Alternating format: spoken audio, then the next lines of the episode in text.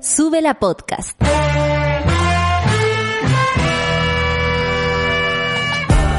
Cuando despiertas en otra sintonía, ves las cosas que otros no ven. Si a veces sientes que estás viviendo en Mordor, o como diría mi abuelita, te sientes como chancho en misa, este es tu lugar. Bienvenido al grupo de contención más diverso de la historia. Para ser parte, solo debes escuchar al resto, participar a tu manera, reír fuerte y comprometerte a buscar más misioneros para esta comunidad. Agarra tu taza y sírvete un buen café con nata, que ya está aquí nuestra guía espiritual, Natalia Valdebenito. O lo que queda de la o lo que queda de la guía espiritual. Aquí estamos en esta cuarentena voluntaria y obligatoria, por supuesto, para quienes vivimos en algunas comunas. Como ya contó la Clau, e Independencia salió de aquello o va a salir de aquello. Eh, en cambio, eh, la, una de las comunas que vivo yo sigue en cuarentena porque lo merecemos por porfiado. Y no me, no me incluyo porque yo llevo encerrada mucho rato y voy a seguir así hasta el 24 de octubre que voy a salir a ensayar que voy a salir a votar y el 25 voy a salir a votar y me voy a volver a encerrar porque yo no sé cómo voy a soportar ahora el contacto físico con la gente. si antes me costaba, imagínense ahora. Eh, monos y monas, eh, estoy muy contenta igual de saludarles. les pido por favor me comenten cómo están eh, con el café con nata, súbela en cuarentena o lo que ustedes deseen. Eh, básicamente porque nos no, nos, nos gusta eh, escucharnos, nos gusta sentir que también nos acompañamos mutuamente. Y eso me parece que no tenemos que dejar de hacerlo. Hoy día en la ciudad de Santiago van a haber aproximadamente 29 grados. Ah, va a ir ahí entre los 29 y los 30, los 30 va a ser calorcito en la ciudad, no sé para qué nos sirve, pero así va a ser. En Concepción 23 le mando un saludo muy grande a la gente que nos está escuchando desde Concepción, también en Temuco, otra región en cuarentena total que por supuesto eh, merece todo nuestro abracito porque sabemos además que es la segunda ciudad con más eh, gente contagiada, entonces no debe estar fácil la cosa por ahí. Eh, Niquique, por supuesto, también, 23 grados, y a Copiapó, 25 grados. Hoy me pongo a pensar en Copiapó, Chañaral y todas esas partes hermosas, esas playas. me voy para allá cuando me deprimo. ¿Usted no les pasa eso? Que están como de pronto así como como eh, eh, estamos viviendo momentos muy muy extraños, muy miedosos, muy terribles en, en, muchos aspectos, pero también de pronto no han tenido buenos recuerdos, como justo ahora, ¿No será que la vida está pasando por mi, por, como que está pasando por capítulos por mi mente? No lo sé. Pero eh, me acuerdo de mis vacaciones en Chañaral y me emociono. Oye, eh, Piñera anunció veto a la ley que prorrogó el pago de los permisos de circulación. Vamos a hablar de eso porque ayer hubo una verdadera teleserie al respecto eh, entre Evelyn Matei, lo que dijo Evelyn Matei, luego cómo reaccionó las personas a este llamado que hizo Evelyn Matei, que mentira no estaba diciendo, pero vaya que hay que tener tener cuidado cuando se hace un llamado a la gente en el estadio, en el estado de pandemia. No es llegar y decir, oye, en la esquina están vendiendo huevos a un peso, porque si se hace una aglomeración es peligroso. Así que vamos a comentarlo. Además, el presidente Piñera tipo 11 de la mañana recién arregló el atado. Entonces, obviamente, se ve una descoordinación, improvisación que vamos a comentar, por supuesto, con Solcita. Y eh, a los que tienen ISAPRE, no me van a creer, pero la gente puede llegar a ser criminal y mala onda cuando menos se lo espera. Aquí tenemos la noticia que se informó a la Superintendencia de Salud que las ISAPRES encarecerán, o sea, harán aún más caros sus planes en un 4.5% promedio. Si alguien quería saber quiénes son los canallas, ahí tienen los canallas. Las dudas e inconsistencias sobre la compra también del gobierno en los ventiladores mecánicos para enfrentar la crisis sanitaria. ¿Cuándo los compraron? ¿Cuándo llegan? ¿Es verdad que los compraron a través de, por ejemplo, el gobierno o fue una compra que hizo alguna persona de manera natural, así, y no por, la, por las vías legales? ¿Cuándo se hizo? Y, y si se hizo con anticipación, entonces se preveía lo que iba a pasar? O sea, ¿no se reaccionó más rápido a pesar de saber lo que iba a ocurrir? Me agarro la cabeza y no lo puedo creer. Bueno, ¿cuánto tardan los resultados de los test? Gobierno admite demora al menos de 48 horas y hospitales de 5 días. Esta diferencia, por supuesto, que eh, se nota eh, en todo lo que pueda provocar el saber a tiempo si tienes o no coronavirus. Y eh, aislado, el más aislado de la crisis, Bolsonaro. Bolsonaro. Un abrazo porque siempre hay alguien que está peor que uno. le mandamos un abrazo a Brasil, también a México y a Estados Unidos que recién Trump parece que se da cuenta que esto es de eh, carácter mundial y por supuesto de una preocupación eh, máxima porque es una pandemia, porque eh, va a matar a mucha gente y no sabemos si estamos a salvo. Son las nueve con once minutos. Discúlpenme que haya amanecido un poco más negativa eh, básicamente porque soñé pura hueva y eh, ustedes son siempre parte de lo que yo soy. Cuéntenme cómo amanecieron ustedes. Hay veces que uno se amanece muy, eh, muy triste, muy preocupado, otras veces muy prendido y no sabéis por qué. Yo lo único que voy a hacer es una reflexión. Ayer lloré de alegría y quiero decir que los momentos de alegría en este, en este estado de tanta incertidumbre se hacen aún más profundos. Eh, era como una sensación de estar muy contenta en un y no tenía que ver con algo que me pasó a mí, tiene que ver con otras cosas eh, súper menos tangibles de lo que ustedes pueden pensar, no tiene que ver con una buena noticia, no tiene que ver con un trabajo, no tiene que ver con nada. Tiene que ver con haber visto una imagen de mis abuelos y que me alegró muchísimo. Tiene que haber visto, eh, tiene, conversé con un tío y me alegró muchísimo. ¿No les pasa a ustedes también? que a veces sienten mucha felicidad en momentos de incertidumbre y se sienten extraños. Bueno, eso quería compartirles, monada, para que ustedes también compartan lo que sienten. Son las nueve con trece y vamos a escuchar Dua Lipa, Break My Heart. Así, así, así un poquito me sentí ayer. Café con Nata en I've always been the one to say the first goodbye. Had to love and lose a hundred million times. Had to get it wrong to know just what I like. You say my name like I have never heard before. I'm indecisive, but this time I know for sure. I hope I'm not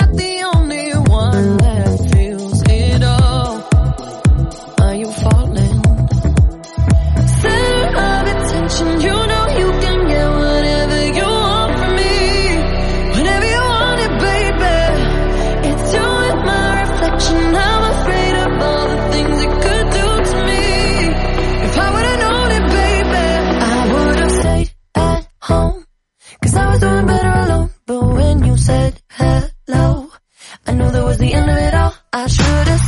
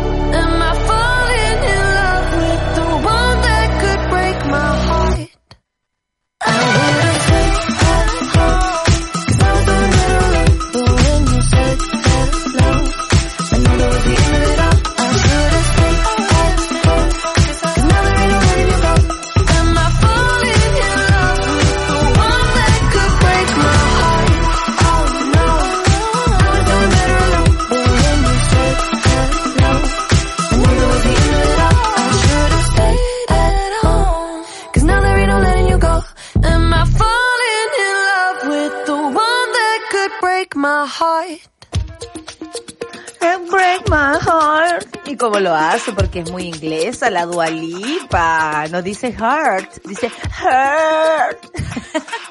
¿Te estará cuidando la dualipa? Bueno, sí la podemos ver a través de sus redes sociales. Está igual de guardada que Solcita llevo más de 88 mil días guardada abarca. Hace 84 años que estoy acá. Eres como la abuelita del Titanic. Soy el Titanic, feliz, aquí guardadita debo decirlo, me llevo muy bien con la cuarentena. Sí, yo también. Todavía no sufro eh, lo que lo que Estragos. Claro, lo que pasa es que eh, por suerte vivo en un lugar con muchas ventanas. Agradezco las ventanas. Como decía una amiga ayer en Nueva York, agradezco esta ventana que me permite ver lo que está pasando, porque imagínate lugares donde se vive más. eh, por eso también es súper importante de pronto abrir eh, nuestra mente a la realidad, eh, pero pero verdadera eh, llegar y decir, oye, disfruta la cuarentena, eh, tómate tu tiempo, juega con tu hijo. Puta que sería No. lindo si todos viviéramos en las mismas condiciones, pero no es así. Hay gente que vive así nada. Hay gente que no soporta a su familia, weona, y está viviendo ahí porque no tenía otra alternativa. Hay personas que eh, les hacen daño, la, la, la misma familia. O sea, una niña el otro día contaba a propósito, por ejemplo, de la gordofobia, que ha estado muy presente cuando la gente empieza solo a hablar de cuánto va a subir eh, en la cuarentena. O sea, es momento de preocuparse de aquello. Si nos pudiéramos alimentar correctamente, porque también tiene que ver con eso, ¿para cuánto Claro. te alcanza la plata? ¿Qué vaya a comprar con esa plata que, te, que, que solo tenéis por este mes? Uno no puede andar criticando lo que come o no come el otro. Ojalá te pudieras llenar de verduras, frutas y todo lo que te dicen, vitaminas y huevas, pero a veces no tenéis nada y tenéis que comer arroz toda la semana y, y tenéis que comer arroz toda la semana, pues huevona. Y yo creo que son tiempos para eso, o sea, Mm. tampoco está como para salir a la feria, darse la vuelta y pasearse, ¿cachai? Yo creo que eh, ojalá eh, se nos vaya esta actitud de que nosotros somos la medida del mundo, ¿no? Exacto, como- como, que desde aquí parte todo y no es así. Claro, y no es así, o sea, lo vemos todos los días en las noticias cuando la gente sale como loca a comprar al supermercado porque le avisan de la cuarentena minutos antes de que comience. Compra mucho confort. Se compra mucho higiénico. ¿Cuánta seguridad nos da el. Sí, es muy loco, pero hay filósofos que se han metido en el tema del baño. Por ejemplo, el esloveno Slavoj Žižek, porque yo aprendí a pronunciarlo. Ay, me gusta. El- Žižek. ¿Cómo Žižek, más conocido como Zizek, pero bueno. Eh, él tiene como toda una teoría sobre los baños, los baños en Europa, los baños en Asia, los baños en Estados Unidos. Entonces, eh, ahora se está teorizando un montón sobre el confort, ¿no? Y el tipo de seguridad que te está entregando. Bueno, yo Pero- tengo una manía de comprar algo y mi familia me bromea por eso, pero eh, de hecho cada vez que van al supermercado se sacan fotos al lado de los fósforos. Yo compro fósforos cada vez que voy a comprar algún lugar. Y esto ¿En es mía, sí, porque sin no se puede vivir. Y eh, si llegan acá alguna vez a revisar mi casa, yo creo que puedo entrar incluso en sospecha de por qué tengo tanto, porque me decía, hay cajas de cajas, ¿cómo podéis tener cajas, cajas, de de, fósforo? Sí, y siempre creo que eh, no es suficiente. Cada uno con sus cosas. ¿ah? Cada uno con sus cosas. Sí. Pero a lo que iba es que hay mucho de deber ser en estos tiempos y vaya que a veces angustia eso. Eh, oye, la gente se está ejercitando, oye, la gente está haciendo esto, yo a lo mejor debería, debería, debería. Y ¿sabéis qué? Eh, lo que va a permitir la cuarentena para quienes, por ejemplo, pueden estar en sus casas eh, por suerte, digo, porque también es un deber eh, ser eso de, ay, guárdate. Consciente del privilegio. Exacto, conscientes del privilegio, es que el ocio es un momento, así como cuando dicen que los niños deben aburrirse, el ocio también es un momento y una oportunidad para el ser humano, para pensarse, para descubrirse, para descubrir cosas que no te gusten, o para O para, Natalia, te acabamos de perder un poquito, pero bueno, sí, entrando en las materias del ocio, Uy, sí, estás ahí, Estaba- volviste, volviste. eh, ya. Ahí ¿O está. para qué? Estaba hablando que también puede ser una oportunidad esto, ¿cachai? Eh, y no lo digo como a modo, eh, a modo de, de vivir en el privilegio. una tarea. Sí, por, claro, como también una oportunidad de hacer nada. Hay gente que no para, no para nunca, y ahora está así en la casa y no sabe qué puede hacer.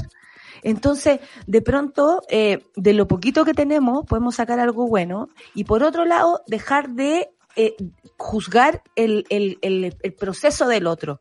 ¿Cachai? Lo que me sirve a mí, probablemente a ti no te sirva. Y, y, viceversa. ¿Cachai? A mí hay ciertas cosas que me hacen fantástico y a ti puede ser que no. Bueno, quería irme en esa bola un poco porque hemos olvidado lo que es dialogar en este café con nata un poco más acelereque que tenemos ahora. eh, oye, ayer quedó la embarrada, po. Oye, fue el día del digging de Ayo, ¿no? Idea Oye, mía. Totalmente. Pero bueno, yo sentía que eran to por todos bandos, por todos bandos. Onda, paren, paren, paren, por ¿Con qué partimos? Partimos con que en la mañana, como tipo 11 de la mañana, hay un anuncio de Piñera en, en, un, en un escritorio con unas pantallas azules, horrible todo, eh, en la que anunciaba este veto a la ley que prorrogó el pago de los permisos de circulación. ¿Por qué hubo un atado? Porque el día anterior, o sea, el 30 de marzo, cuando ya va, están a punto de vencer, Evelyn Matei se hace una selfie diciendo, oye, súper mala la ley, súper mala la ley, po. es distinta, tiene otro toque, pero es muy Barriga igual. Es, muy, es la misma cosa. Es, es, muy, es muy lo mismo. Entonces, eh, oye, súper mala la ley, resulta que la gente va a tener que pagar intereses, y resulta que ahora, ¿y qué hizo la gente? Ayer estaba eh, y yo te mandé muchas fotografías porque sabía que no estabas viendo televisión, en la que la gente estaba agolpada en las municipalidades y en los eh, tótem donde hacen los pagos de circulación, de permiso de circulación, eh, de nuevo arriesgando la vida para pagar una cuota de mierda. ¿Cachai? Entonces, y, y claro, para circular en épocas que no puedes circular, además. Sí, yo, yo en ese aspecto soy mucho más relajada, weona. Me digo, no va a ahora, te anda pagando hueva. Si no, el auto está ahí. El gato, el único que está celebrando que está el auto, oye, porque tengo un gato que duerme arriba, de mi auto, ¿ah? Arriba de mi auto. Eh, y le encanta, no sé por qué, pero le gusta ese auto. Y ahí se sube. Bueno, no somos amigos con el gato, me persigue, sí, me persigue y siempre, ¡ay! Yo, no te voy a hacer nada, gato, no te voy a tocar. Sal de ahí, sal de ahí. Y se muestra. Y yo le digo, no me importas. Y yo creo que eso le gusta a él. Bueno, la cosa mayor el mandatario reaccionó a la polémica iniciada en las últimas horas, como les decía yo a propósito de este llamado de Evelyn Matei, y dijo que era muy importante que el proceso legislativo se haga en forma rigurosa. Después hubo un dimes y diretes de el por qué la Cámara de Diputados había aprobado esta huevada si estaba mal hecha. Eso era el fondo. Y eh, lo, no me puedo acordar del nombre. Quintana, el presidente de la Cámara de Diputados. Tú sabes ¿Sí? que yo soy pésima con los nombres. Bueno, escuché, lo escuché en CNN muy enojado eh, con Matilde Burgo. Jaime Quintana. Gracias, Charlie. Eh, estaban respondiendo, digamos, a Evelyn. Directamente desde su casa armada en un. Me encanta. Me encanta me porque encanta es como la guarida que uno armaba cuando era chica. Sí. Es lo mejor, es lo mejor. Bueno, Charlie entero es mejor, así que. Desde su campamento su campamento. Eh, Jaime Quintana estaba muy enojado con las declaraciones de Evelyn Matei, sobre todo porque decían así como, bueno, pregúntenos por qué es una mala ley. De partida es el Ejecutivo, el colegislador, el que le pone urgencias o no urgencias a los proyectos. El, el Ejecutivo es el que lleva el ritmo de cómo se legisla en el Parlamento. Entonces, la primera crítica era porque esperaron al último día. Y lo segundo es que hay un montón de cosas amarradas por constitución. Entonces, yo creo que como lo hemos dicho aquí, lo hemos repetido, son tiempos para empezar a, a ver, digamos, la bibliografía que va a alimentar nuestro Sube voto la prueba. La prueba, ya lo sabemos.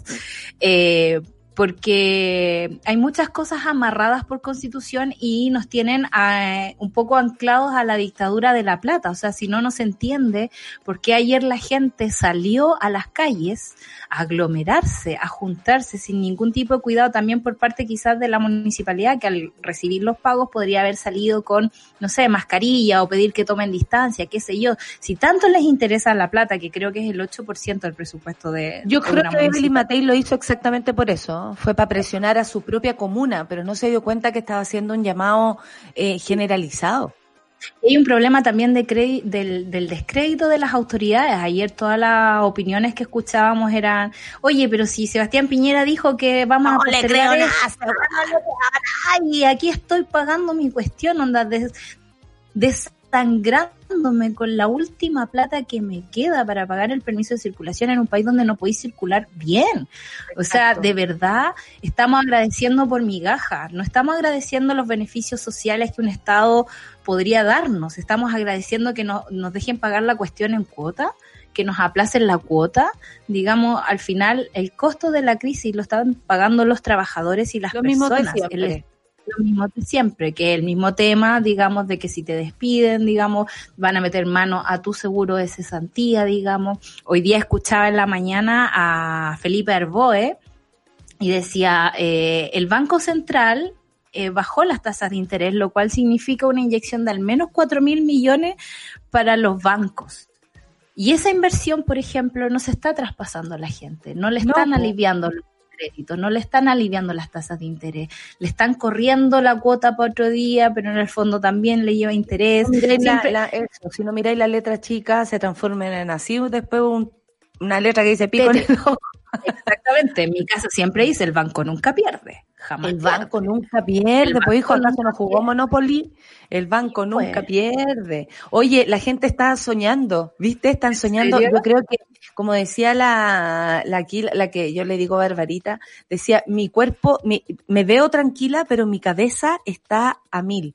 Mira, la Carlita, la Carlita dice, Mona, yo soñé que teníamos una invasión extraterrestre y hacía caca en una lavadora. Yo también soñé con caca, weón. Y tengo que admitir que la cuarentena me ha ayudado caleta porque he dormido como nunca. Hace tres años que no tenía descanso y era necesario parar. Yo abrazo a Carlita porque siento lo mismo. siento lo mismo, que hace mucho tiempo que no me acostaba eh, eh, como sin el cuerpo así, como, Como exhausta. Siento que, después de esto voy a tener tantas ganas. Si antes yo tenía ganas de marchar, ahora tengo más ganas. Y eso que antes tenía ganas. Voy a llegar eh, corriendo a la marcha. Yo creo que mucha gente va a hacer lo mismo. La, la, Cata dice, gracias por el apañe, son justas y necesarias. Hoy las filas del seguro de cesantía sin distancia mínima. Sí, eso también preocupa. Bueno, eh, yo creo que uno también tiene que, bueno, y la periodista, hola, ¿le puedo hacer una pregunta? Yo le diría, no me toques, niña, por favor. Claro, aguanten los fósforos, me están hueveando, por supuesto. Eh, la Pati, la Pati que yo le digo a Barbarita, dice, pucha, anoche soñé pura hueá nata, tenía coronavirus y que veía morir a alguien. Mi persona se ve tranquila, pero mi cabeza está full pensando en todo.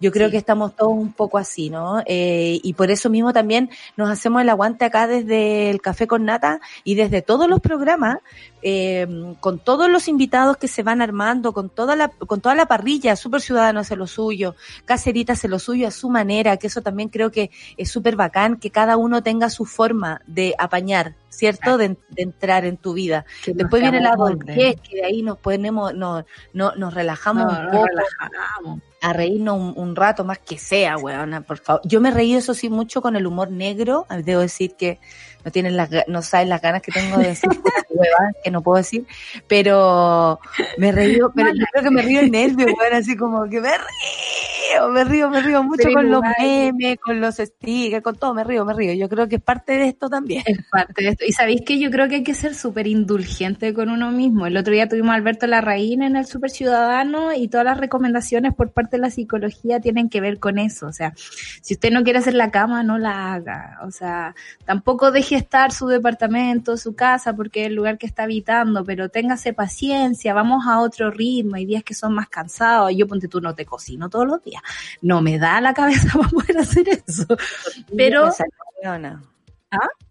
Ayer hice una tortilla que la comimos entera. ¿Cómo será que la comimos entera? dura, no, yo cocino para comer, como para que no me falte que comer y no me dé la angustia. Y también eh, seamos cariñosos, digamos, con nuestros sueños, porque los sueños son el lugar donde el cuerpo resuelve las cosas que no pudo en el día. Ayer, por ejemplo, el moroch que, no se pudo unir, el, el moroch que no se pudo unir y nosotros lo molestamos y todo, pero él está viviendo algo que le pasa a mucha gente, que es el desvelo. Como no gastas la, suficiente energía, no llegáis a la noche cansado. Entonces, eh, como, como varios, está durmiendo en horario australiano, dijo él. Y se está quedando dormido a las 10 de la noche. Eh, eh, o sea, a las 4 de la mañana, ¿cachai? Entonces, eh, muchos están en esa situación. Nosotros ayer lo molestamos, pero honestamente entendemos perfectamente que se esté yendo a la cresta con, con el sueño. Estamos cagados los chilenos, estamos muy cagados. El pueblo sobrevive solo, dice el medalla. Bueno, si algo aprendimos fue, eh, eh, ¿cómo se llama? Eh, fue acudirnos entre nosotros todo este tiempo. Soñar con caca es plata. ¿Qué me sirve ahora la plata? Bueno, no me sirve para ninguna cuestión de andar guardando plata. Aquí uno de los que duerme poco de noche, maldita ansiedad, el Quique Palacios, ¿cachai? Eh, yo hecho, conversé con el Quique creo como a las 5 de la mañana. ¿Viste? Cada uno hay en su horario, cada uno sus cosas. Yo como que me he tomado más estos días puro evadiendo, dice el medalla. Está bueno para la chupeta. Eh, no te podemos jugar tampoco, amigo. ¿ah? Desde el cubículo virtual del teletrabajo, dice la Cintia, aguanten los monos, acompañada de la mejor radio. Muchas gracias. Como no. Mi esposo, dice, llegó a las 8 a la Muni, 100 personas antes que él, antes que se vino a la casa, eh, habían repartido 500 números a la una y media y atendían a las cinco de la tarde. Imagínense cuánta gente aglomerada había. O sea, más de 500 Demasiado. personas en un lugar eh, para salir huyendo. Vamos a revisar más noticias. Son las nueve con treinta y tres, ¿te parece, Sol? Eh, Me parece que podríamos ir a la Ayer me bajé un ¿no? litro de cerveza, dice el Lucho. ¿Viste? La gente se está entregando No. a, a los diferentes. Vamos a hablar de eso, ¿ah? Yo para el Sí, me puse raja buena con la chupeta, debo decirlo. Yo también, era un, dis- una, un tipo de angustia distinta. creo absolutamente distinto. Yo Sí, el ahora es estallido me puse buena para y tomaba como si hubiese estado de vacaciones, buena. Y ahora, ahora no, por, su- por suerte Ahora- digo, porque puta es- le hace mal y bien al cuerpo. El, el Claro, equilibrio es lo mejor. Sí. Pero Yo ¿quién me tomé una cerveza el domingo, recién, de toda mi cuarentena, porque me junté es con mis sí. amigos por Zoom.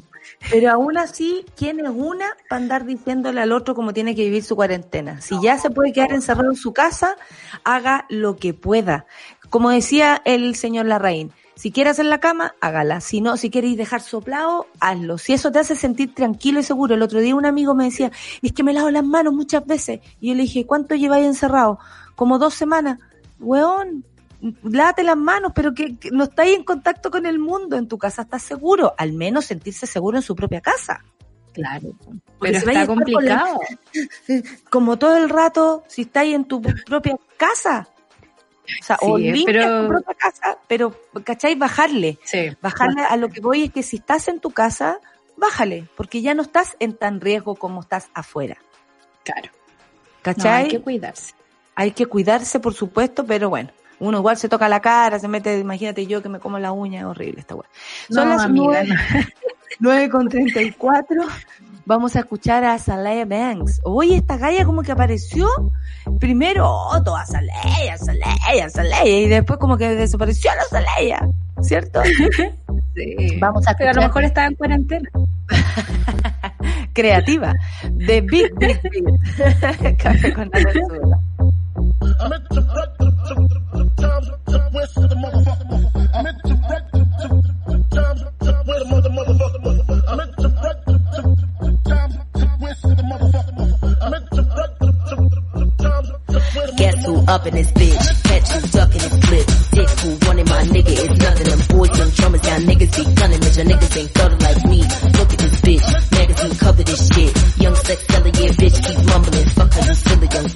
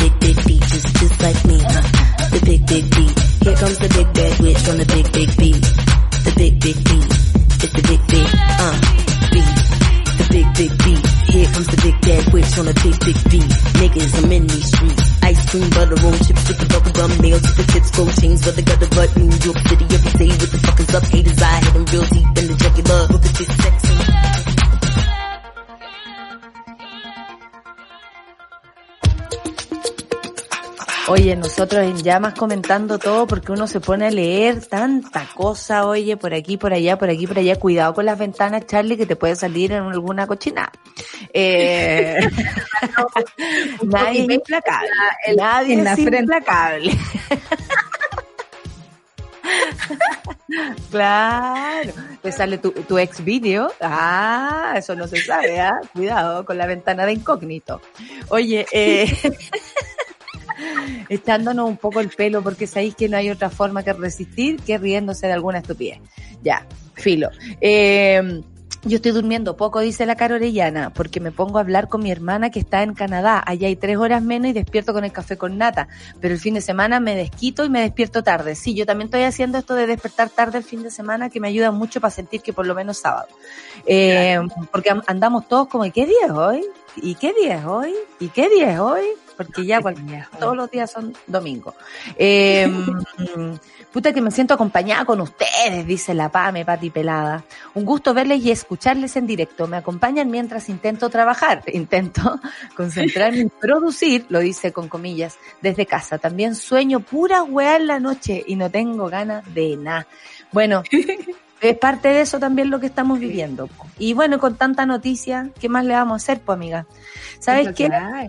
Eh, ¿Con qué vamos ahora? Porque estábamos hablando, eh, y, y, bueno, como una anti, ah, eh, lo, lo, lo distinto que reaccionan los países, cómo han reaccionado los presidentes, es súper importante. Estados Unidos recién, recién, y para mí nadie me saca y yo con mucha irresponsabilidad voy a decir esto, señora editora, yo creo que esto ocurriera dejó que Nueva York una vez más fuera la capital como del terror, ¿no? Así muy torres gemelas.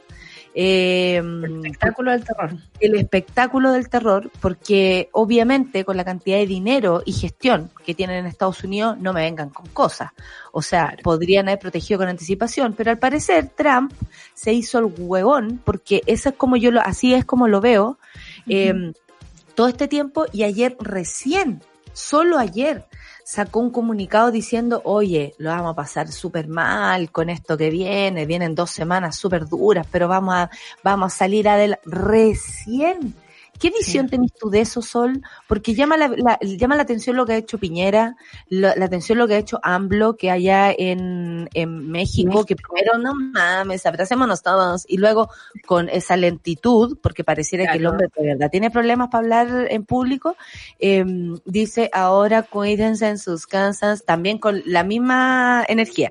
Y, y, y lo que pasa con Bolsonaro, ¿Qué, qué, qué visión tenés tú? Porque claro, culturalmente podemos resistir de maneras distintas frente a lo mismo.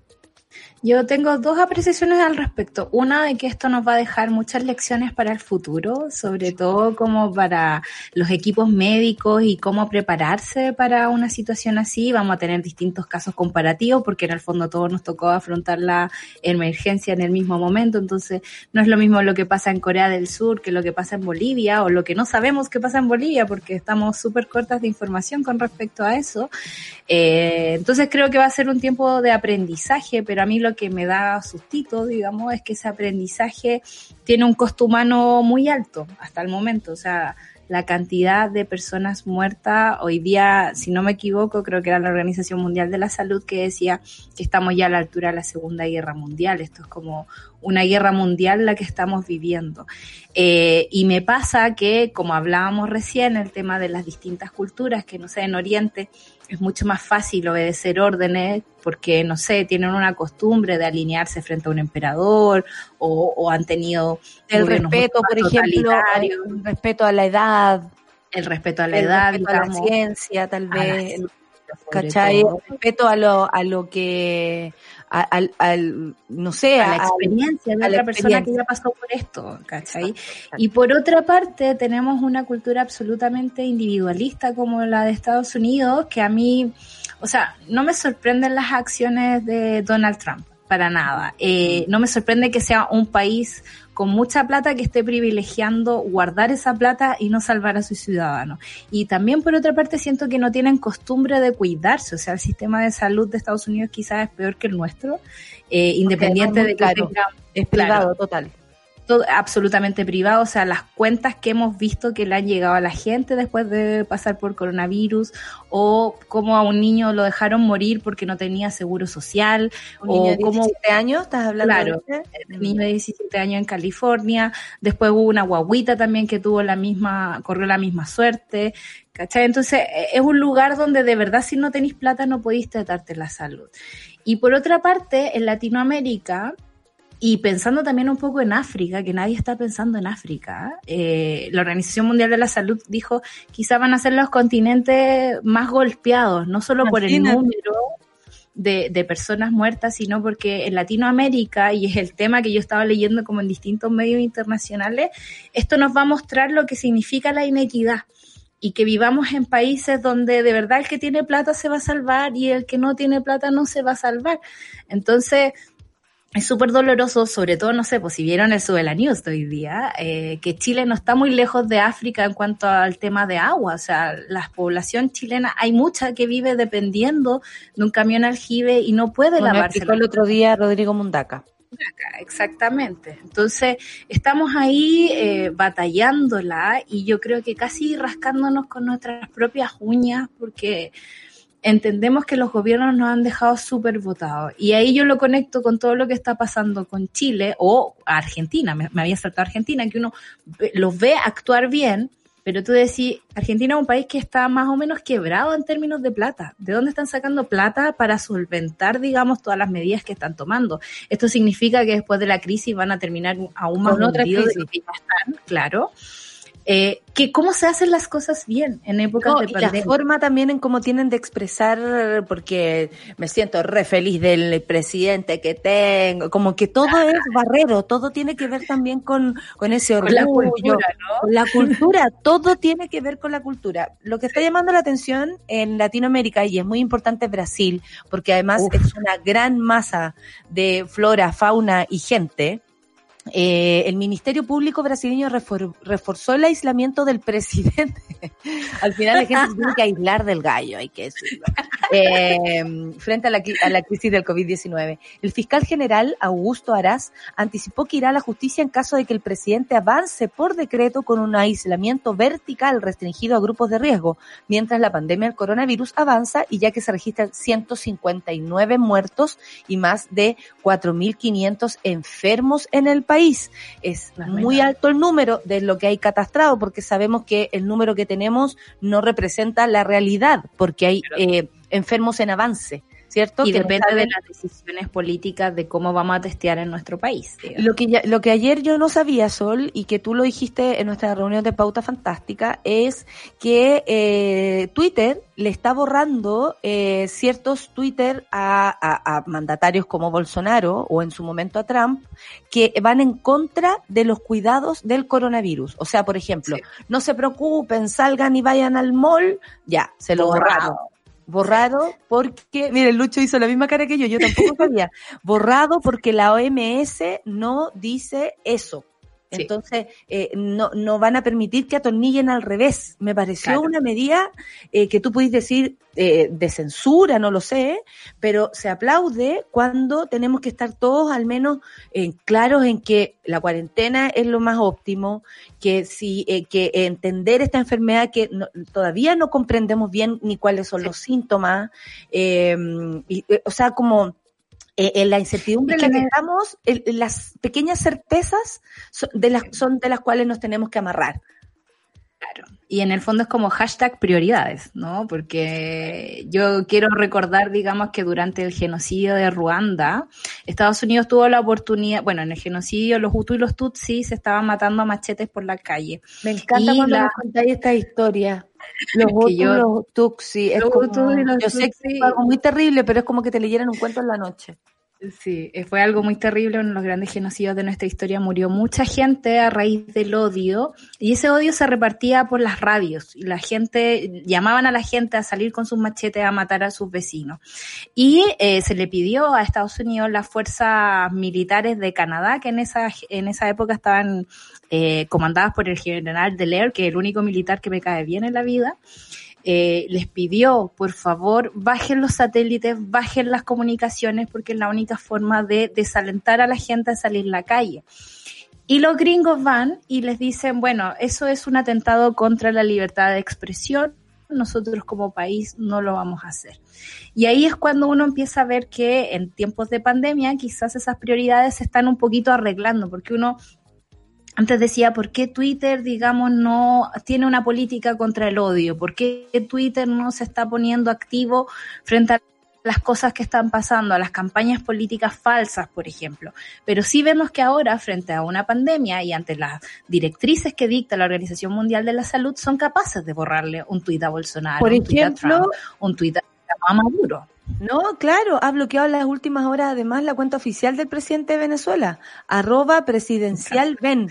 Eh, y tal como han hecho eh, con cuentas vinculadas también a la vicepresidenta Delcy Rodríguez y, y algo que el gobierno de Maduro enmarca en la campaña sistemática de la empresa estadounidense contra el chavismo. Eh, pucha, eh, yo diría que es contra todo lo que atente a la desinformación. Eh, Sí. no, yo aquí no me metería profundamente porque desconozco el tema. Lo único que sé es que en Venezuela, eh, bueno, las cuarentenas, los toque queda, se están aprovechando muchísimo de militarizar lo que me contaba al menos mi prima. eh, aún más la ciudad, aún más eh, ciertos estados. Eh, la prohibición para ciertos lugares es mucho más fácil, comillas, eh, en, en el caso de eh, Maduro. ¿Cachai? Porque es súper distinto, a pesar de lo, todo lo que quieren hacer acá, es muy distinto el cómo nos prohíben a nosotros, a cómo les prohíben a ellos que llevan en un estado autoritario mucho rato. Oye, a Sí, propósito... ¿Y sabes qué? ¿Mm? No tenemos que ser ingenuos al respecto, o sea, podemos caminar y comer chicle al mismo tiempo. Están pasando cosas Hay en el mundo, o sea, en Hungría el tipo este, que no recuerdo su nombre, el primer ministro, está gobernando por decreto y con poderes absolutos. La ONU ya levantó la alerta sobre cómo se están maltratando a todas las minorías y a los refugiados alrededor del mundo. O sea, Bolsonaro, ojalá lo, el, el, el, el- el- ¿cómo se llama? El ministro del Tribunal Federal, eh, Marco Aurelio Melo, que me acordé de su nombre, eh, le levante la prohibición de suspensión Mira, por el ciento fiscal general indicado con, en el cargo por Bolsonaro había sido cuestionado en los últimos días por otros fiscales y por políticos debido al silencio frente a la actitud del derechista en la pandemia, porque en realidad sorprendía demasiado la, eh, que Bolsonaro, un presidente, saliera diciendo, nosotros no nos vamos a contagiar porque al brasileño Somos tú le haces lo inmunes". que... el- Claro, somos inmunes, tú le haces lo que le haces y el cuerpo del brasileño. ¿Por qué están acá ustedes? Le decía a los periodistas. Si acaso no tienen que cumplir cuarentena, ven, esto no existe ya. Estaban todos enojados y le decían, pero eh, fiscal, yo sé que usted es amigo del presidente, pero no puede llegar a permitir esto. Bueno, el Ministerio Supremo, Tribunal Federal Marco Aurelio Melo, pidió a Aras que analice una denuncia presentada por un diputado federal contra Bolsonaro debido al historial de reiteradas declaraciones irresponsables sobre esta enfermedad. Aras dijo que la- eh, en la entrevista con O Globo que las manifestaciones de Bolsonaro están protegidas por la libertad de expresión. Y aquí hay otra conversación muy interesante. No porque tú tengas una opinión, realmente eso tiene que ver con la eh, li- li- libertad de expresión. Bueno, y por la Y inmunidad el del espacio cargo. público. Y por la inmunidad del cargo, o sea, están eh, protegiendo, blindando por este, por este motivo a Bolsonaro, Claro. aunque dejen desprotección a la gente. Bueno, Sí. dejó claro que en caso de que decida avanzar con un decreto que contraríe las recomendaciones de la OMS y de su Y para eso sirven los organismos internacionales. algo sirva, ca- claro, Sí. eh, podrá prestar cargos a la justicia. En los últimos días, Bolsonaro ha, pues- ha propuesto aislamiento parcial o vertical. Yo creo que le llegó el llamado de atención, no es llegar y contra- eh, contrariar eh, o contradecir a una organización mundial de salud, weona. Estamos jugando con la vida de la gente. Y yo Sí. creo que aquí Bolsonaro pensó que estaba todavía jugando a la pelota. Y no, se acabó la lecera. Bueno, Como alternativa, Bolsonaro ha propuesto el aislamiento parcial o vertical para moderar el impacto de la crisis, obviamente, en la economía, que es lo único que le preocupa a estas personas o hacen ver que es ahí donde está puesta su preocupación. Como, oye, si nosotros no abandonamos la economía, ustedes a la larga, ¿ah? también van a perder. Y honestamente lo único que les preocupa es su propio bolsillo. Bueno, Sí. pese a que especialistas cuestionan la efectividad incluso de esta medida parcial o vertical del aislamiento y que ningún país ha puesto en marcha. O sea, Brasil va súper atrás de acuerdo a lo que se está haciendo. Eh, eh, en la mañana Bolsonaro tergiversó al director de la OMS al asegurar que la entidad defiende ahora la vuelta al trabajo. O sea, más encima Claro. está mintiendo en nombre de la OMS. Sí, porque él tiene como el lema de Brasil no puede parar, digamos, nosotros vamos adelante, que es la misma teoría que tiene Trump también, que es como la Y economía- Piñera. Piñera a esta altura, pero ya encuentro que lo de Piñera es como con saña, o sea, de verdad es aprovecharse de los trabajadores, porque pienso yo, incluso Bolsonaro creerá que los trabajadores son útiles en la sociedad, ¿cachai? No, y hay una cantidad de diferentes tipos de Brasil. Hay Sí. gente que vive en la Amazona, hay gente que vive en, en ciudad, hay gente que vive hacinada, mucho, y eso lo sabemos. Las, las, la- los lugares son muy distintos unos de otros. Sí. Entonces, no es llegar y dar una señal de. Claro. Yo creo que eh, cada país debe eh, reaccionar de acuerdo a cómo es su, su, su Pluri- incluso, no, su y- multiculturalidad. plurinacionalidad, claro. Plurinacionalidad. Eh, no, y, su, y su geografía incluso. Claro, pues. Porque, por Sí, ejemplo, o a nosotros, comillas, nos protege un poco la, la geografía. Porque Claro. lo que pasa en Iquique puede quedar en Iquique. ¿Cachai? Y lo que pasa en Antofagasta, controlar fácilmente, eh, los digámoslo, pasos de cada lugar a otro.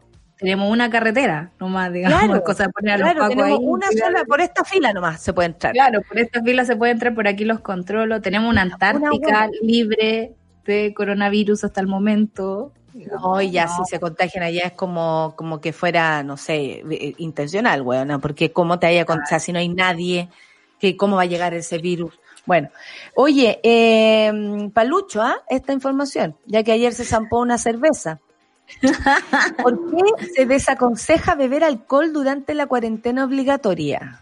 Ay, El ay, coronavirus nos obliga a quedarnos en casa en cuarentena obligatoria, por lo que no sería extraño que nos den ganas de amenizar el momento ¿ah? de aislamiento social con una cerveza fría en el balcón, una botella de vino en la comida, pero no solo los domingos, sino que en any moment. Ahora bien, ¿acaso las bebidas alcohólicas son un aliciente para pasar mejor la cuarentena total? ¿O por el contrario, podrían pro- pro- pro- eh, propiciar el mal humor o la depresión? Ahí yo creo que es donde cada uno tiene que poner el ojo en qué momento se, como Ponte tú la Sol se juntó con sus amigos, se tomó la chela. El Lucho a lo mejor no lo había hecho nunca en todos estos días y se sirvió. ¿Vaya a hablar? Lo, lo Espérate, había espérate. hecho. Sí, sí, Deja sí. de mutear. ¿Ahí? ¿Me escucháis? Hola, Sí. Lo había hecho ya un par de veces. Oye, la loca esta. Me reí mucho. me reí mucho con tu intervención. Me sigo riendo cada vez que la veo. Ese, ese, mini- ese, ese humor minimalista precioso que tiraste me encantó. me representa completamente. Respecto Vamos a mandar al Congreso la noticia. Respecto del alcohol, eh, no había ingerido hace como cuatro días y ayer como que me sentí agobiado, apenado y fue un poco vía de escape. Ya, ¿viste? Pero eh, yo, yo, o sea, si tú me preguntas a mí, yo de la OMS sube la radio y encuentro que está súper bien. Pero aquí, aquí hablan a propósito de irse en la volá, Sí, que creo que tiene mucho que ver con lo que hizo el otro día la Rafa en el live eh, ahí en, en, en Instagram, a propósito de hablar de, de cómo también se nos pueden desatar ciertas cosas. Pero por Si no ejemplo, somos, yo ese litro, no somos implacables. ese litro porque había dudado en Este tomarlo. No, es que ese, ese litro lo había dudado porque un efectivamente era un litro y le voy a aconsejar a Cerveza Volcanes, que es muy rica, que le ponga taparrosca para que uno no se tenga que tomar el litro completo. porque ¿Sabes qué? Cuando destapáis una cuestión que no se puede volver a cerrar, cagaste, pues, ¿qué hay a hacer? Te lo tomas Mira, entero. Eh, pero tranquilo, porque el señor Claudio Weisburg, neurólogo y director médico, eh, dice que en el caso de quienes consumen alcohol de manera sana y moderada, así como el, Sano el- y el- moderado. sano y moderado, zamparse un litro, no tienen ningún antecedente de riesgo, no habría una indicación médica para decir que no consuman. De todas maneras, el neurólogo recomienda que nos tengan el hábito de beber una copa de vino al día, que lo suspendan por este tiempo. Mira, eh, a lo mejor esto es muy exagerado. Yo a lo mejor me metí en las páginas de ya, ya, Jacqueline Van Rieselberghe necesitaría leer este. Suspéndalo. Suspéndalo, amiga. ¿Tú, tú, tú me decías, Sol, que creí que era una, una provocación lo de Van Rieselberghe?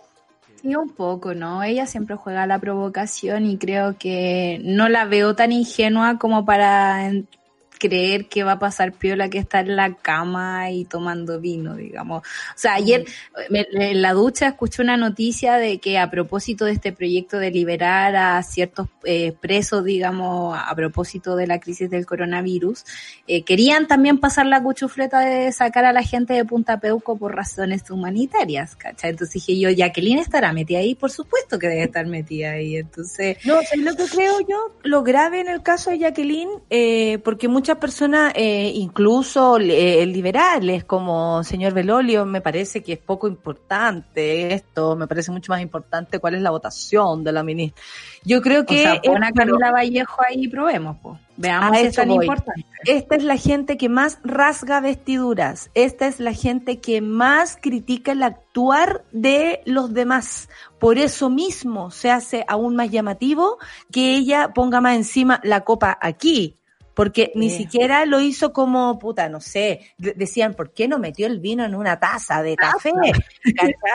Eh, si, si queréis tomarte algo. Y por otro lado, yo creo que el problema no es que tome o no tome, porque cada una sabe cómo llena ese vacío. El problema es acá que ella es una senadora de la República y se le exige al menos esa eh, impronta, el respeto Claro. a sus votantes, el respeto a su región, el respeto a, a cualquiera de nosotros. Yo como senadora no soporto, yo Natalia no soporto que ella lo haga. Encuentro Claro. que está pésimo, ¿cachai? O sea, imagínate también, o sea, y, y estamos siendo súper generosa. ¿Qué trabajador del mundo puede presentarse a su trabajo con una copa de vino y no ser despedido? Además, ¿Cachai? ¿te cachai? Tú O llegas sea, a la pega, hola cabro, y con ¿Cómo tu copa. ¿Cómo están? Aquí me voy a instalar. Ah, me voy a hacer unos cohetes por mientras ustedes. Claro, reunión de pauta. pues, hija. No. Ni, oye, weón, nosotros le tenemos que contar a la gente, cuando hacemos reunión de pauta, ninguno se sirve nada. Al estamos contrario, Rayen la hace desde el baño porque está bañando a su hija en ese momento.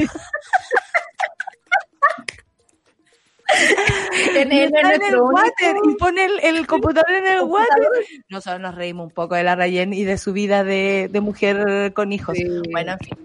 Oye, son las 10 de la mañana, vamos a seguir en, eh, con la solcita, porque hoy día tenemos una entrevistada eh, que para nosotros es muy importante. Ella es, les informo de inmediato, ella es Luz Vidal, es presidenta del Sintracap, Sindicato de Trabajadoras de Casa Particular. Y estoy muy contenta de que podamos comunicarnos con ella. La veo así, así la veo, a la señora María. Pero vamos a comunicarnos. Vamos con, eh, con música, ¿les parece? Vamos a escuchar Antifa Dance. Y se la voy a dedicar a mi querida amiga Natalia Salomé, que está escuchando también Mona del Café con Nata. Un abracito para ti, Antifa Dance, de la jefa Ana Tiyu, Café con Nata Exuera.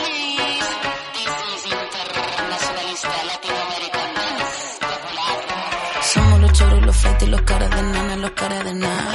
Somos los patis pelados, los comas, los rotos, los chulos y quemados. Somos los cholos morenos, los chicos sin pelo la lengua y ya está. Somos morenos y qué bueno, no tenemos miedo, no tenemos nada, nada, nada. Para mí que tu izquierda siempre fue derecha, me da la sospecha que tú te aprovechas. Tú nada cosecha ni prende la mecha, ni ahí con tu escuela no te prendo vela. Escucha, escucha la lucha descafeinado, tremenda trucha. Ya no hay excusa para hacer blanducha, no se me confunda, buena capucha. ¿cómo está? No necesito estar high. Este sistema se cae, cae si tú no compras. ¿cómo está? No necesito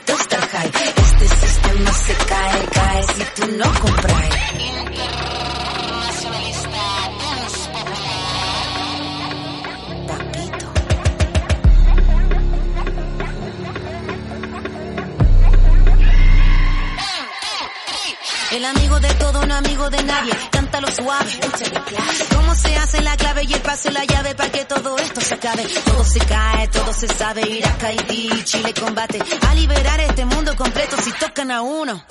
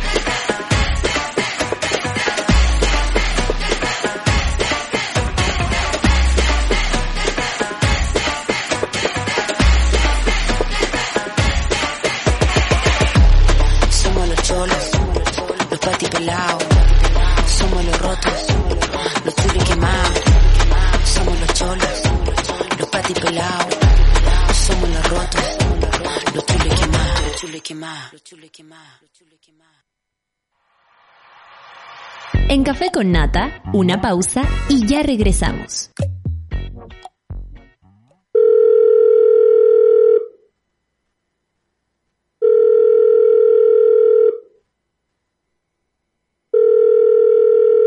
En la mayoría de los casos de abuso sexual durante la infancia, la víctima puede llegar a esperar hasta 20 años para atreverse a hablar. Ayúdanos a que no tengan que esperar ni un día más. Hazte socio hoy en www.paralaconfianza.org para que ninguna llamada quede sin contestar. Fundación para la Confianza.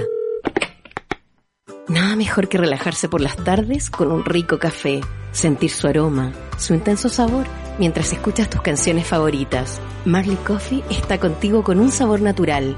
Comparte la buena onda. Vívela con tus mejores amigos. Porque no solo es un café, es Marley Coffee. Disfrútalo ahora donde quieras. Marley Coffee is here. Te invitamos a ser parte de Sube la Club.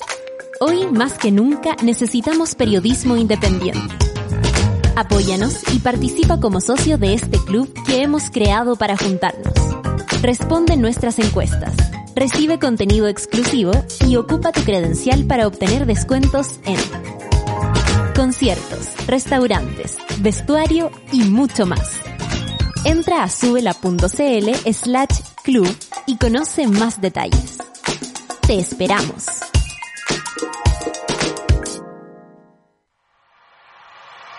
Ya estamos de vuelta en Café con Nata. Estamos de vuelta y yo te cuento que Café con Nata y tantos otros programas son posibles gracias al apoyo de los socios de Subela Club. Porque hoy más que nunca Chile necesita periodismo y comunicación independiente. Gracias, por ejemplo, a Anaí García, Paola Paz, Javier Ugaz, David Hernández, Nicolette Ulloa, Carolina Enrique y tantos más, porque te necesitamos para seguir creciendo hasta socio y socia del medio que soñamos juntos. Participa de esto en subela.cl slash club. Tómate el tiempo para conversar, que en Café con Nata es lo que hacemos ahora junto a un nuevo invitado. Son dos nuevas invitadas. Eh, yo no sé si tengo la señora Luz por ahí, ¿me escucha? Papelera de No, le sigue hablando, le sigue hablando la española, esa, el español. Pero estoy también con María. cerrar todo. María, eh, espérense un poco acá que se me dio vuelta todo. María Cotal, ¿cómo le va doña María Cotal?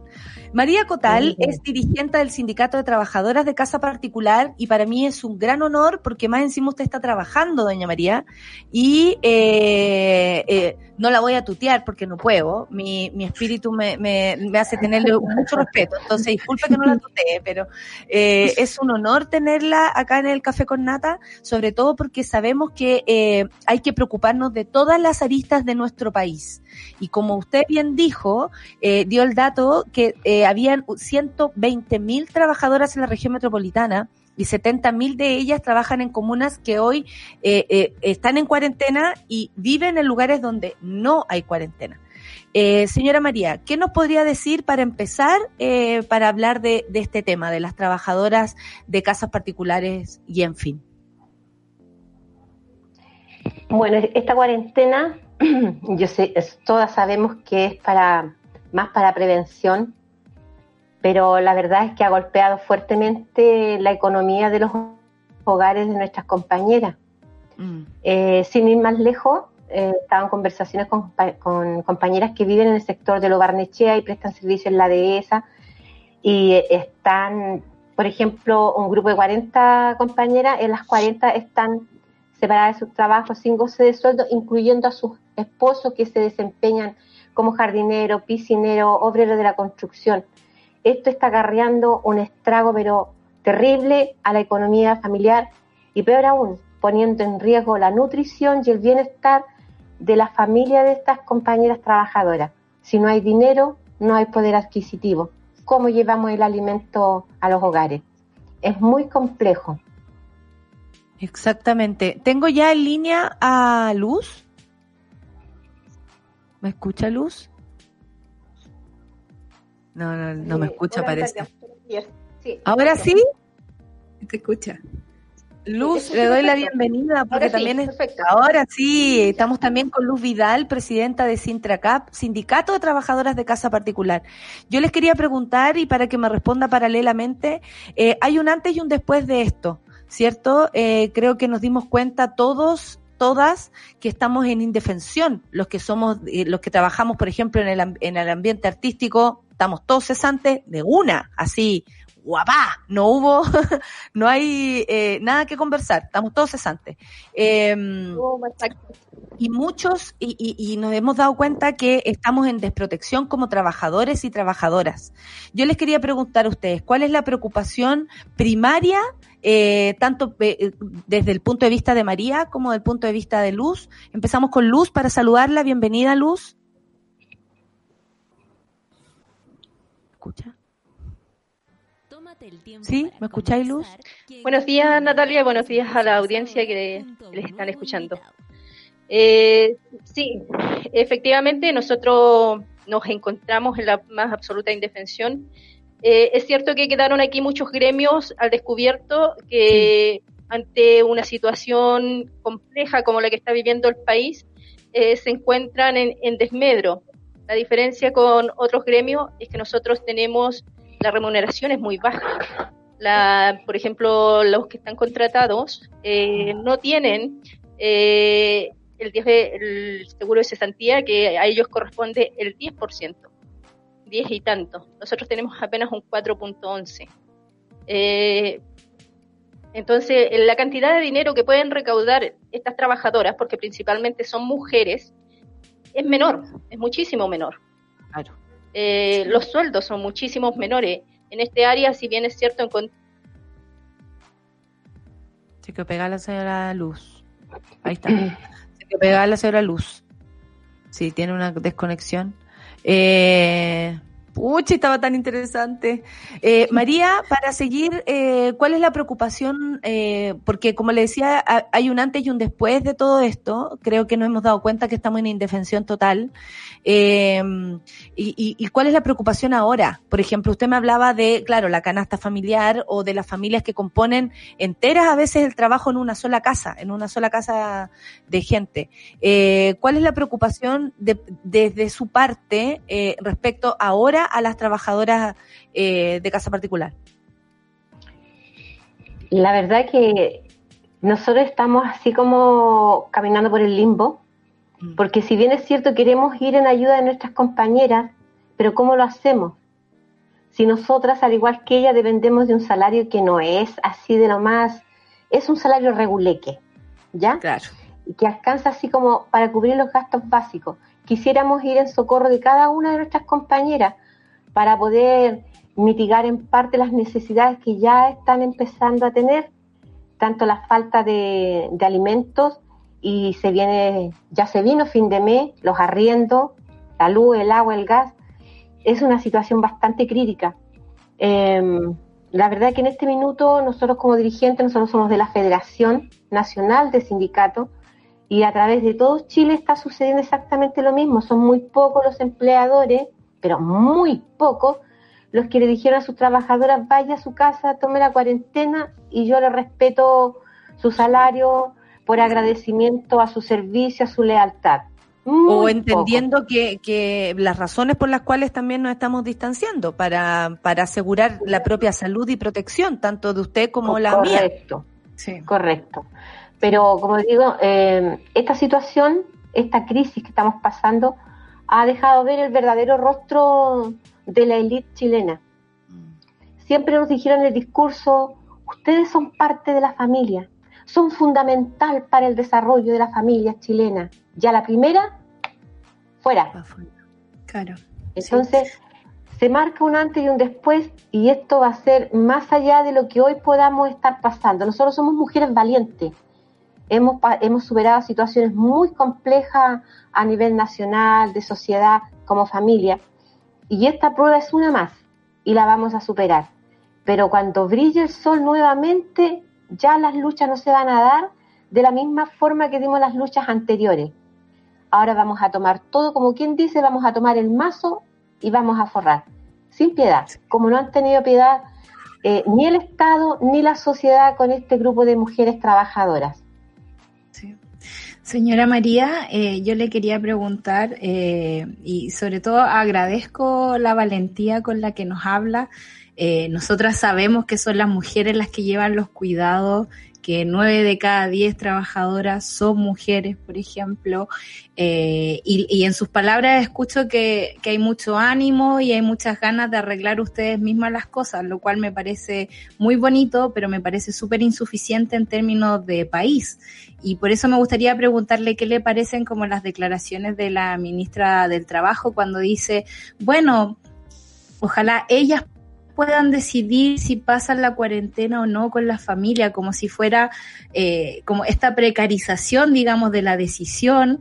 Eh, no son capaces de, de, de, tomar el toro por las astas y decir nosotros podemos dar las leyes, nosotros podemos protegerlas de esa y forma. Y sumando a eso, responsabilizando también a las mismas trabajadoras de claro. no exigir eh, contratos porque, porque les conviene más ser carga del marido. No sé si usted vio las declaraciones sí. de la ministra, que honestamente para cualquiera que las vea eh, son violentas.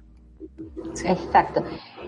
De hecho, estuve conversando anoche con una agrupación de trabajadoras de este grupo de 40 mujeres de los Andestea que están cesantes, ellas, sus maridos, y yo les comentaba las palabras de la ministra, haciendo responsable a la trabajadora de que no se le haga contrato o no se le, por ende, no se le pagan sus cotizaciones, etcétera, etcétera. Eh, lo, lo que sucede es que la ministra no nos conoce. Yo creo que ella tiene personal en su casa, pero tiene personal, no tiene personas, no las ve. No sé claro. cómo, qué trato le da ella a sus trabajadoras, pero la obligación del contrato es del empleador, no de la trabajadora. Es él el que tiene que cumplir. Nosotras tenemos que cumplir con nuestras cotizaciones y el empleador del contrato. Ahora, ¿quién hace el contrato? Aunque la ley diga que el contrato es bilateral, en la práctica no es así. El contrato lo hace el empleador, pone sus condiciones, aunque la ley diga que nosotras tenemos derecho a poner nuestras condiciones a nosotras nos sigue, a pesar de tener una ley muy completa, muy bonita, que la, la sacamos con mucho esfuerzo, muchos años de trabajo, la 20.786, no se aplica en rigor. Mm. Tenemos el convenio 189, que también fue ratificado por el, gobierno, por el Estado chileno, que tampoco se aplica en rigor. Porque si se aplicaran las leyes tanto internas o locales como las internacionales, quizás las trabajadoras en este minuto las trabajadoras y trabajadores de casa, no estaríamos pasando esta situación tan terriblemente dolorosa. Señora María, yo también le quería preguntar a propósito de, de, las condiciones en las cuales se trabaja en cuarentena, porque como usted me, eh, antes me contaba, usted vive en la casa donde trabaja, pero también quisiera saber si ahí se cumplen ciertos protocolos, podríamos ponerle, o eh, eh, elementos de cuidado. ¿Es usted la que tiene que ir a arriesgarse al supermercado? ¿Es usted la que tiene que, eh, por ejemplo, o sea, porque una cosa es, ok, te quedas en la casa, pero otra es las condiciones en las cuales estamos viviendo. Hay, eh, por ejemplo, hay eh, medidas de cuidado entre la familia para con usted. Usted podría en algún caso ir a ver a su familia o tener alguna conexión, no lo sé. ¿Cómo es, además, y, y en esta conversación que usted dice también tiene con tantas trabajadoras de, de la comuna, eh, ¿cómo, ¿cómo están viviendo en cuarentena adentro de las casas? Bueno, eh, nos hemos contactado con compañeras eh, que son socias de, son asociadas al, sindicato metropolitano y ellas están desarrollando sus funciones de, forma normal. Algunas tienen la cooperación de sus empleadores porque el, el trabajo ha cambiado. La dinámica claro. ha cambiado porque ya el empleador, la empleadora está en la casa, los niños están en la casa, ya los tiempos no se pueden distribuir como antes para poder cumplir el día a día. Claro. En mi caso personal, aquí somos puras mujeres. Ya somos empleadoras mujeres y trabajadoras mujeres. Y hay unos dos varones, pero son pequeñitos, así que ellos no tienen derecho a voz todavía. ellas van al supermercado, eh, ellas van al supermercado, ellas bajan el reciclaje, yo me encargo de todo lo demás. Yo voy al ducto ellas bajan el reciclaje porque como ya no hay eh, personal aquí en este condominio, son dos torres de 25 pisos cada una. Y entonces así lo estamos arreglando. Pero claro, eh, por precaución yo no he salido de acá, soy bastante obediente, quiero vivir y quiero vivir sana porque tengo mucho que hacer todavía, tanto con mi familia, yo tengo cinco nietos y uno en camino. Eso le iba a preguntar, ¿cómo vive su familia el que usted también esté ahí eh, desde su lugar de trabajo? Eh, bendita tecnología, eh, tenemos contacto diario, eh, se entiende la situación. El único que está más lejos es uno de mis hijos, el mayor, que está en, en las minas. Así es que él, él está un poco, un poco más triste porque tiene un chiquitito, un bebito recién nacido, entonces para él es como más difícil. Pero como digo, estamos en contacto diario a través del teléfono, de las redes, igual con mis compañeras. No me pregunte cómo, de dónde saco tiempo, al igual que Luz, que también tiene harto trabajo, y ya hacemos trabajo paralelo con la prensa. eh, estamos conectadas a las redes internacionales de la Colatrao, de la FIT, la OIT, que eh, si me permiten, dicho sea de paso, CRI, CRI, CRI. Nada. A ver, ¿qué, No qué tiene que contar de eso? Cuéntenos en, en, en detalle. Bueno, la verdad yo eh, personalmente, como soy la presidenta de la federación, eh, cuando se, empe- eh, se empezó a complicar más esta situación con las trabajadoras, me puse en contacto con la OIT, exigiéndole un manifiesto, una protesta, eh, porque en los convenios internacionales algo tiene que haber que proteja a los trabajadores en, su conjunto. Eh, de esto ya ha pasado más de una semana en que quedaron de enviarle alguna protesta al Estado de Chile. Nada. O sea, lamentablemente la OIT, y aquí que me caigan la- las pestes, las siete plagas de, Egipto, no estoy ni ahí, como dijo cierto personaje, y lo digo con harta responsabilidad, y yo lo asumo, la OIT es solamente una vitrina en donde se pasean los personeros discurseando cosas muy lindas, pero que en la práctica no salvan, y disculpe la expresión, no salvan a nadie. Sí. Señora María, a mí me gustaría preguntarle si usted tiene reportes de compañeras infectadas que se hayan, digamos, por el riesgo de trabajar eh, con otras personas enfermas, hayan tenido que poner en riesgo su salud. ¿Tienen algún catastro de alguien que esté con coronavirus en este momento o cómo han sido atendidas? Por fortuna, y yo creo que el hecho de trabajar, eh, la- una de las unidades que, que desempeñamos dentro de las casas es el área de higiene, higiene intradomiciliaria. Yo creo que a eso también ayudaba a las compañeras. Por fortuna, ninguna de nuestras asociadas, ninguno de los sindicatos eh, o de, las, de la asociación o del sindicato migrante, ninguna está infectada hasta ahora. No hemos tenido ningún reporte. Y nosotras concluimos que nosotras manipulamos químicos, cloro, de- alcohol, porque trabajamos mucho con alcohol también por para algunas partes que hay que limpiar de la casa. Yo creo que eso nos ha mantenido a raya, o quizás porque la mayoría de nosotras descendemos del pueblo originario, que dicen que tenemos una sangre muy especial, que no es fácil aniquilar. Razones. La historia le ha dado razón.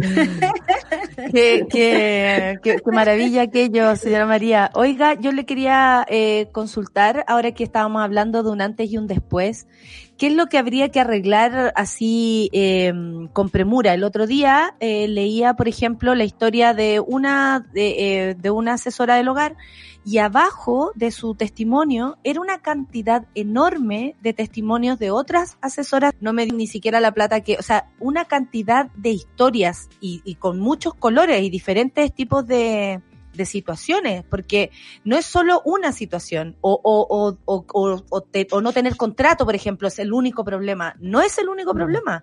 Hay maltrato en algunos casos, eh, hay desprecio por el trabajo que pudiste haber hecho durante años y luego te vas sin nada a tu casa, eh, solo por el hecho de, de, ser de otra comuna y no poder viajar, por ejemplo. Eh, pero ¿cuál sería para usted, por ejemplo, el después? ¿Cómo nos planteamos después de todo esto? Como usted dice, queremos vivir porque tenemos muchas cosas que hacer eh, y queremos hacer muchas cosas. ¿Cuáles serían las condiciones eh, ideales o em, correctas? Para una eh, para una o un eh, asesor del hogar? Bueno, nosotras eh, cuando hicimos la ley 20.786, nosotras sabíamos y la hicimos a conciencia, nos faltó la fiscalización, que es muy importante. Perfecto. Y como nuestra constitución reza que el hogar es sagrado e inviolable, no se puede fiscalizar a la trabajadora pero eh, el convenio 189 manda al Estado de Chile levantar esas tripartitas para negociación colectiva y ahí es donde nosotros vamos a golpear. Perfecto. Porque si nosotras logramos que se organicen los empleadores, los buenos empleadores, porque también los hay, gente sí. consciente, gente agradecida, porque muchas mujeres que han trabajado por 20, 30 años en una casa, no solamente se han dedicado a desinfectar, a cocinar rico, a lavar, no, a criar. A, a, cuando esos niños, sus padres están fuera del hogar, ellas los cuidan, les entregan valores, les enseñan principios. Con toda la humildad que tenemos nosotras las trabajadoras de casa, que no tenemos títulos universitarios, pero tenemos los títulos que nos da la universidad de la vida. Uh -huh. Y entonces esos buenos empleadores, ojalá ellos cuando llegue el momento de que se organicen, lo hagan con alturas de mira y con esperanza también, porque una trabajadora feliz hace también de ese hogar un hogar feliz, porque no es lo mismo trabajar triste, amargada, pateando la perra, que trabajar feliz porque la gente le da las condiciones y respeta tu trabajo y te respeta como mujer y como ser humano. Exacto. O sea, eh, a mí me, me emociona mucho eh, que, que de alguna manera sintamos cuando vino el estallido, ¿no? Eh, que estábamos despertando, creo que este es un segundo despertar, absolutamente, porque le dio voces a, a, quienes tal vez en ese minuto estaban mirando desde lejos, porque ir a marchar desde donde usted vive o, donde, donde usted trabaja a la plaza, pero ahora estamos todos eh, haciendo esto igual, despertando igual, abriendo eh, eh para todo, y yo le digo para nuestro público, es muy importante escucharla. Es muy importante aterrizar esta, esta realidad, porque además es la realidad de muchos padres de nuestro, de nuestra gente, de, madres de nuestras amigas, eh, madres de nuestra eh, audiencia eh, y, y, no estamos lejos. O sea, aquí no somos los empleadores los que estamos hablando con ustedes. Aquí somos quienes eh, hemos crecido también eh, con el olor a, cloro en las manos de parte de nuestras madres, abuelas o quienes han cuidado a, muchas personas en, su, en sus propias casas.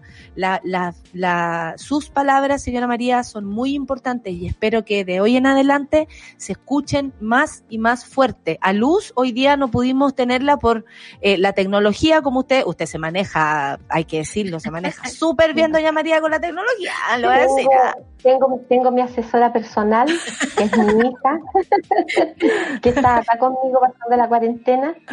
Muy bien. Eh, ve, se da cuenta que aquí las mujeres, con un cierto segmento de la población femenina en este país se cuadra frente a otras mujeres. Absolutamente. Mi hija, está mi hija está embarazada, trabajaba en una tienda de venta, eh, cerraron el mall y mi empleadora, muy amorosa ella, eh, dijo que venga para acá, aquí nos cuidamos entre todas. Ya Qué maravilla, y mire, y Luz, bueno, como usted dice, pues las mujeres nos ayudamos. Luz dice desde el otro lado que no pudo conectarse, dice que confía plenamente en usted, que no pudo mejorar su conexión, pero que en sus manos también estamos absolutamente protegidas y como vocera eh, le agradece también que esté ahí del otro lado. Yo le agradezco esta conexión, doña María, espero que no sea la última vez ni la primera, porque creo que hay mucho que hablar Eh, cuando esto pase también hay que seguir hablándolo, como usted dijo, y como dijimos ambas, hay un antes y un después, y vamos a gritar fuerte, vamos a agarrar el toro por las astas, dijo doña María, y yo le creo, y quiero decirle que de parte del Café con Nata, de, de este programa que recae sobre, sobre mí, sobre Sol, sobre un equipo, pero también somos un equipo humano que, que, que lo único que desea es justicia para todas y para todos. Así que le agradezco esta, esta comunicación, le agradezco a su hija también. Espero que su nieta o nieto que viene en camino también venga. Nieta. Nieta, qué bueno, más mujeres, eso es lo que necesitamos. Magdalena. Más, Magdalena. Magdalena, ya tiene nombre y todo. Sí, es mi Eso. honor. Ay, usted, Ma- María Magdalena, ¿se llama usted? Sí. ¿Qué nombre más Sí. bíblico le pusieron, ah? Ay, mi abuela. Pero le pusieron el de la, el de la María ahí mal portada. Sí, sí, estoy bien mal portada de repente, sobre todo cuando hay que, hay que luchar, no, no me importan las consecuencias. Vamos pa' adelante, mi jefa, no señora me- María. mi jefa del trabajo no me va a echar, así que por lo tanto el resto del mundo hay que darle. Hoy, señora María, ¿sabe qué? Escucharla esta mañana ha sido de verdad muy emocionante. Creo que las voces de ustedes son muy importantes, eh, así como la de muchas trabajadoras y trabajadores de nuestro país. Espero que eh, resista este tiempo ahí encerrada con, con humor, dentro de lo que se pueda. Eh, eh, ahí entre todas apañándose, qué bueno que está con su hija también y cuidando a su hija y a Magdalena que viene en camino. Le quiero agradecer que haya estado con nosotros esta mañana. Ha sido maravilloso escucharla. Gracias a ustedes por la oportunidad de que algunas compañeras, familiares y amigos escuchen que nosotras estamos luchando y estamos de una u otra manera tratando de eh, romper este círculo vicioso que siempre nos ha perjudicado. Muchas gracias, chiquillas. Adiós. Gracias a ustedes, señora. No están María. solas, Chao. menos ahora. Le aviso, señora María. Si quiere gritar fuerte aquí, ya sabe dónde Nos nos puede encontrar. Ya listo, muchas De gracias. verdad, para Chao. ir viendo los avances, los avances de todo, de las leyes, de todo. Hay que ir Ahí quedamos en mirando. contacto. Ya, pues ahí quedamos en contacto. Muchas gracias, señora Ya, María. Que le vaya gracias. bien y siga con sus labores. Está apurada la señora María también, po. Tiene que hacer el pastel. El pastel de choclo. Me dio hambre. Dijo, Oye, pero cómo nos viene a sacar picacillo haciendo con Y, dura, ju- y dura. juguito, jugo de mango natural. Oye, pero no sabe cocinar. fue, pues señora María, yo ayer hice con suerte una, una, una tortilla, me quedó buena, sí, ¿ah? Pero con suerte Ah, qué bueno. se aprende. Muchas Ya, gracias, buenos días. Gracias, chiquilla. Chao, bien. adiós. Igual a ustedes, adiós. Oye, Sol, yo quedé honestamente mm, entre triste y emocionada. Yo y lo digo igual. como emoción también desde el punto de vista positivo, en el, en el sentir que hay trabajadoras, hay mujeres pensantes, hay mujeres que, que confían en otras mujeres. Y, y ella, qué bueno, qué bueno que tuvimos este contacto. Luz, yo creo que en otro momento también va a poder volver porque a esto hay que hacerle un seguimiento. Sí. Pero es realmente emocionante escuchar a la señora María. Eh, y les digo el nombre completo de la señora María porque no es la señora María nomás es la señora María Catal, para Cotal. que usted, sí, para que Cotal, para que ustedes la tengan ahí en su, en su, en su mente y, y la piensen también como parte de esta fuerza trabajadora de Chile que no descansa. Y, en- y entender que hay una fuerza trabajadora de mujeres muy importante que por largo tiempo ha sido ignorado por los medios de comunicación, por los legisladores, incluso por sus mismos empleadores. Entonces, yo creo que ya está bueno ya, ya hay que empezar a relevar estas voces y, y empezar a, a conversar y cambiar el mundo. Yo Oye, creo que Mono, la cambiar el mundo. te digo lo inspirados que quedaron escuchando a la señora María. De ahí para adelante. muy emocionada, amiga. Yo Terminemos emocionada. luego, por favor. Vamos a terminar luego porque si no nos vamos a poner a llorar, amiga Reyen. Lo que eh, desmuteate por favor de nuevo. Muchas gracias, muchas gracias, muchas gracias. Ya estoy aprendiendo la rutina. Eh, em- emocionante lo de la señora María, pero además, eh, además algo de lo que hemos venido hablando, lo que significa el, el trabajo doméstico, pero lo que significan muchos trabajos que durante mucho tiempo han sido vistos de una manera muy distinta a la relevancia que toman hoy día. Muy Pensar, eh, además, hemos sido muy Totalmente.